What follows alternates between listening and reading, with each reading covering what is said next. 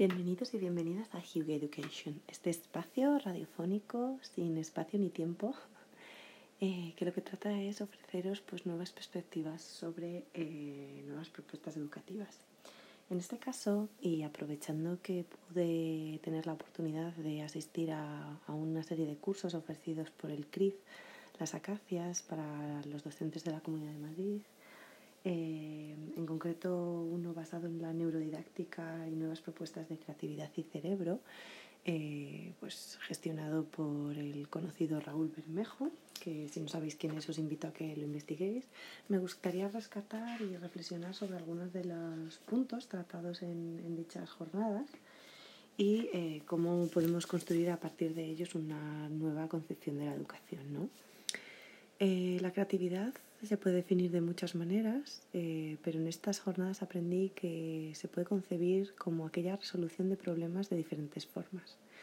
Ya sabemos que muchas veces el sistema educativo eh, genera productos homogéneos de fábrica y autores como Torrance inventaron una escala que mide la creatividad. Sí, es posible. Entre las muchas dinámicas que se nos propusieron y que algunas de las cuales las que más resonaron en mí eh, os iré pues, nombrando, eh, fue eh, en las cuales además fuimos conejillos de indias, los propios docentes, nos ofertaron diferentes tipos de grafismos, círculos, espirales, líneas en diferentes sentidos, discontinuas, etc. Y nos propusieron el reto de dibujar a partir de un garabato, sin pauta. También incluso se pueden utilizar grafismos más reconocibles, como pueden ser números, ¿no? ¿Qué surgía de ahí? si salían esquemas preconcebidos o cosas mucho más abstractas, ¿no? Esa flexibilidad cognitiva eh, muchas veces nos lleva a diferentes habilidades ejecutivas. Eh, la creatividad muchas veces caemos en la concepción errónea de asociarla al arte. Y yo, aunque soy muy artivista, término que escuché recientemente en los numerosos directos que se están haciendo en Instagram a raíz de las circunstancias excepcionales que estamos viviendo de cuarentena, pues sí que me he cogido. Eh, nada más lejos de la realidad, obviamente está relacionada con el arte, pero puede estar relacionada con acciones cotidianas, cómo resolvemos nuestros problemas diarios. Por ejemplo, muchas veces eh, les ayudamos y hacemos por los niños eh, latarse los zapatos, ponerles velcro. No, Incluso les ponemos eso, velcros o pequeñas ayudas o auxilios para hacérselo más fácil, ¿no? No deberíamos facilitar en aras de esta concepción creativa ni hacer por ellos estas cosas, puesto que influiríamos en su hipocampo y en la memoria a largo plazo y a corto plazo, que se vería desarrollada con actividades tan nimias como pueden ser las rutinas diarias. ¿no? Este aprendizaje eh, viene influido tanto por el sistema límbico, el sistema emocional y el cerebro. Ya sabemos que somos seres sociales, aunque corren tiempos en los que socializar es complicado. Y cuando lloran, pues están dominados por el sistema límbico, la amígdala, la emoción. Eh, no se puede hacer un trabajo individual en este caso.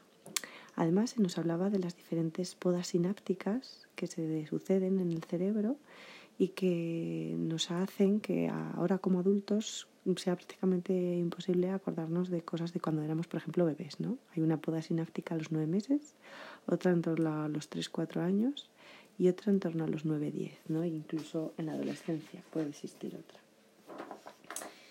Eh, ese desarrollo cerebral, sobre todo del córtex, eh, que tarda tantos años en producirse, eh, pues va de la mano de una autorregulación y el desarrollo del sentido común. Para ello es necesaria una intervención adulta en conjunción de actividades en equipo. Muchas veces, como venimos diciendo y que habremos escuchado en numerosos contextos educativos, pesan más los procesos en contraposición a los resultados.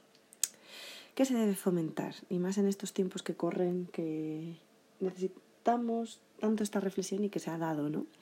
¿Fomentar el estudio o el aprendizaje? Bueno, mm, eh, muchas veces podríamos acabar hablando de esa educación bulímica, ¿no? pero no es el tema de hoy.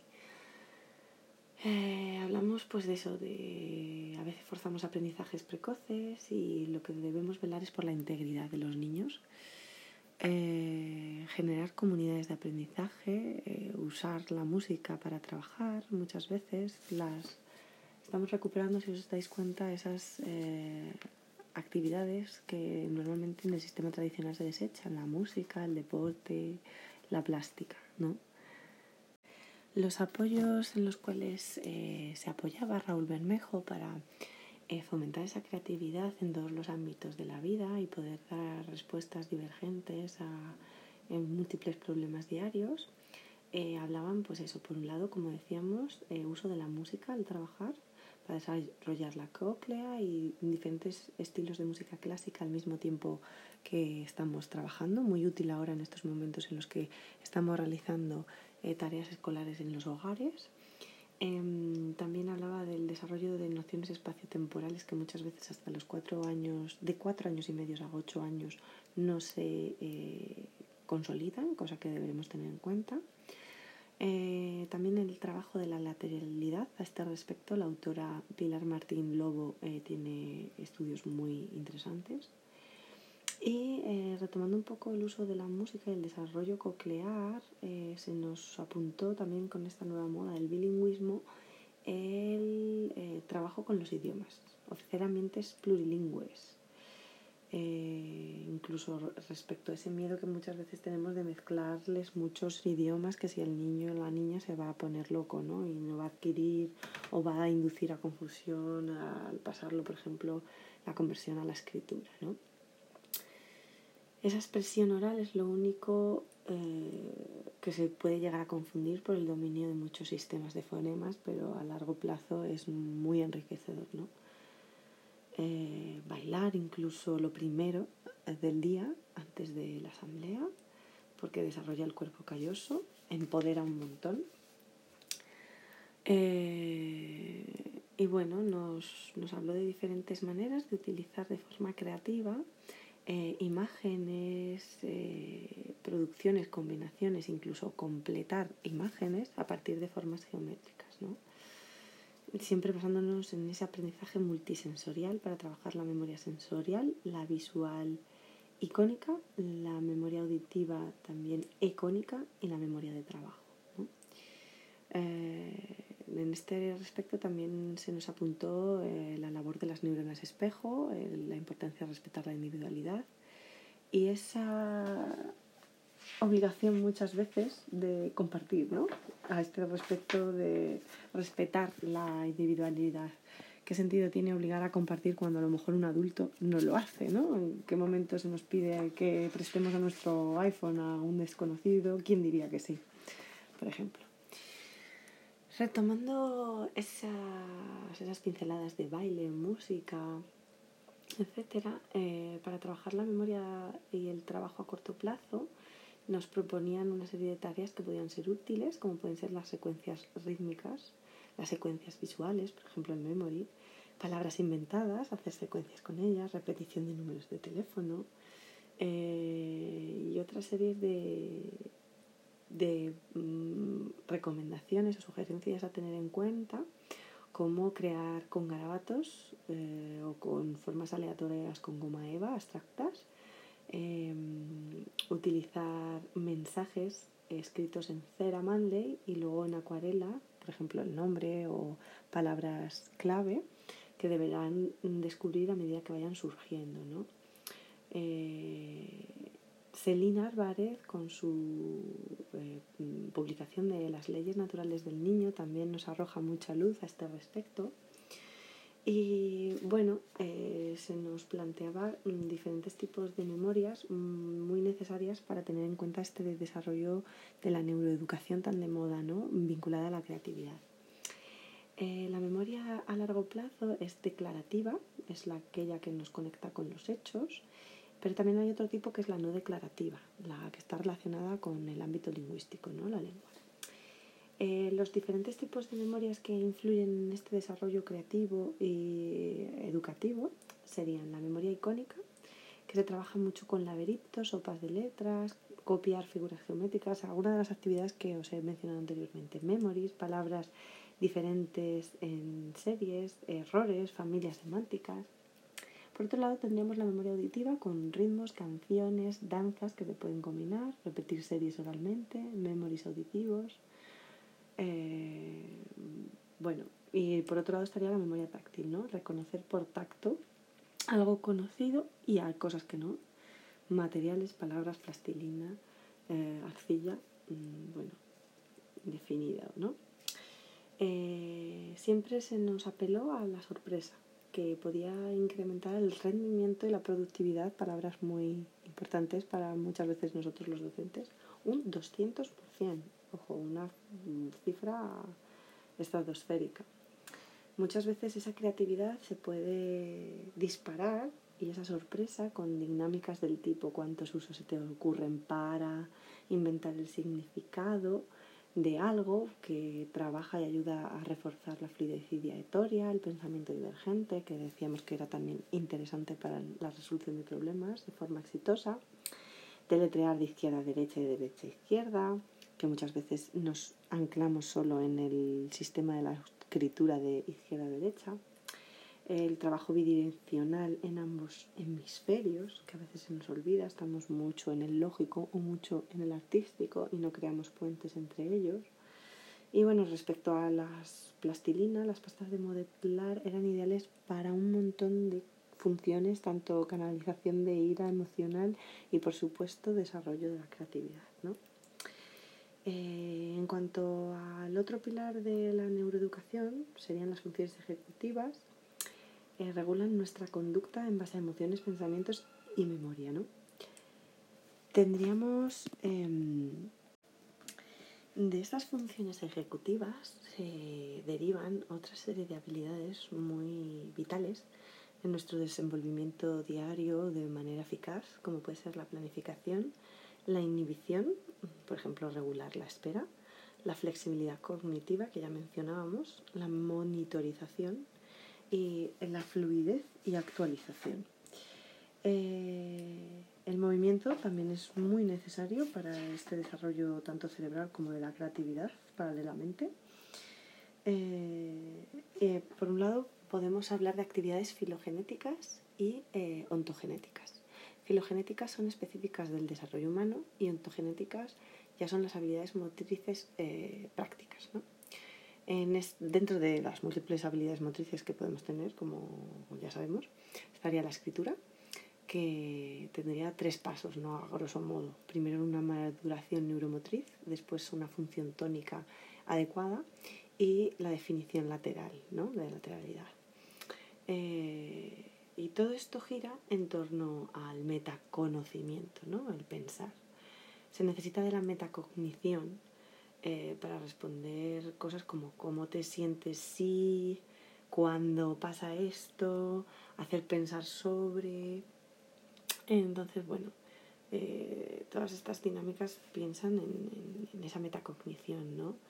Eh, piensas que lo puedes hacer mejor, te ha gustado, mm, cosas así, ¿no? Que requieran mm, analizar y saber más del propio saber, ¿no? del aprendizaje, sino analizar tu propio saber. Eh, recuperando, eh, bueno, hemos hablado de la escritura, pero no así de la lectura. Eh, Raúl Blenmejo nos, nos hablaba de Posner, del autor Posner. La lectura en sentido global, conjuntamente un sentido emocional y sentido por descubrimiento. Esas tres eh, características es lo que hacen de la lectura un proceso eh, exitoso y fácil de adquirir. Eh, bueno, nos hablaba también para trabajar los hemisferios, como decíamos antes, en concreto el hemisferio derecho, el método Shichida, eh, que bueno, mm, combina la actividad física, el relax, las actividades lúdicas, la confianza en el educador y educando, inclusive el uso de música sin letra para autorregularse.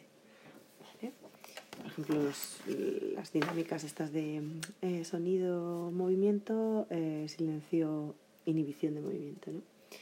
Esas esferas, esas eh, cinco esferas de movimiento, automatización, áreas corticales liberadas, aprendizaje y automatización para volver a empezar en un círculo, son unos pilares muy interesantes eh, para, para, todo este tipo de desarrollo creativo. ¿no? Eh, otra de las autoras que se nos invitó a profundizar y que así hago yo y os invito a vosotros y vosotras es Teresa Amabile. ¿no?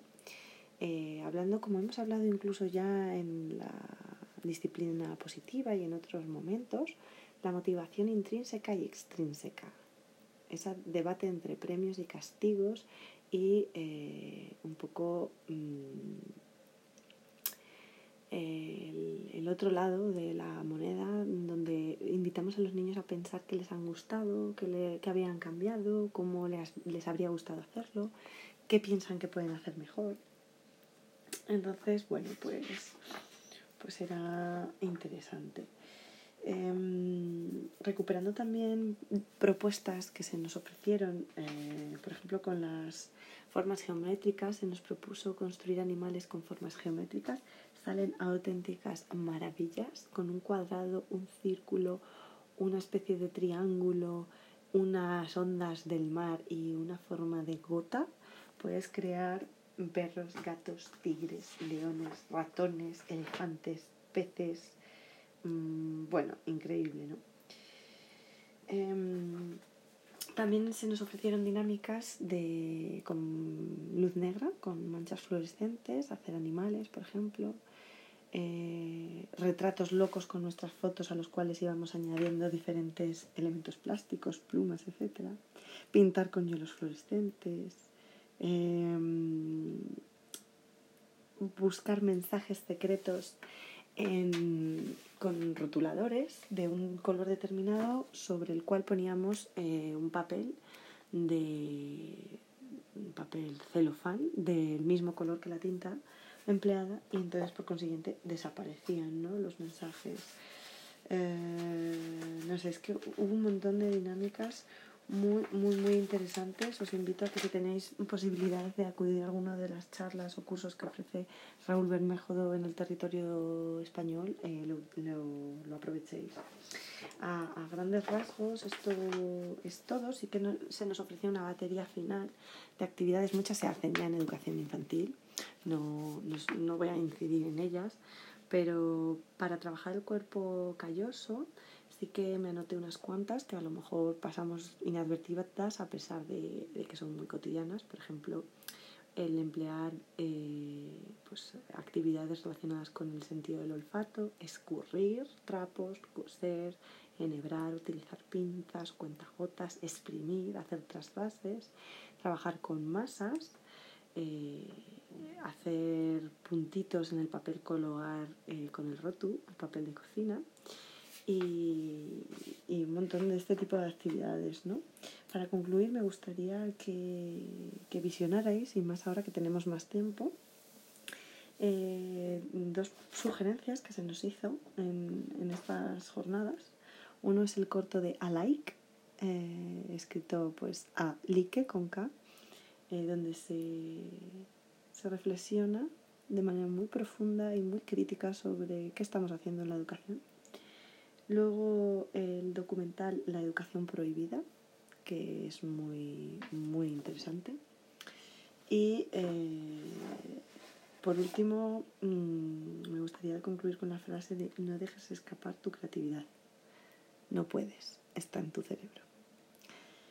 Y dicho lo cual, pues eh, espero que os haya gustado este pequeño píldora de, de las jornadas con Raúl Bermejo y hasta la próxima. Un saludo. Cuidaros mucho. Hasta luego.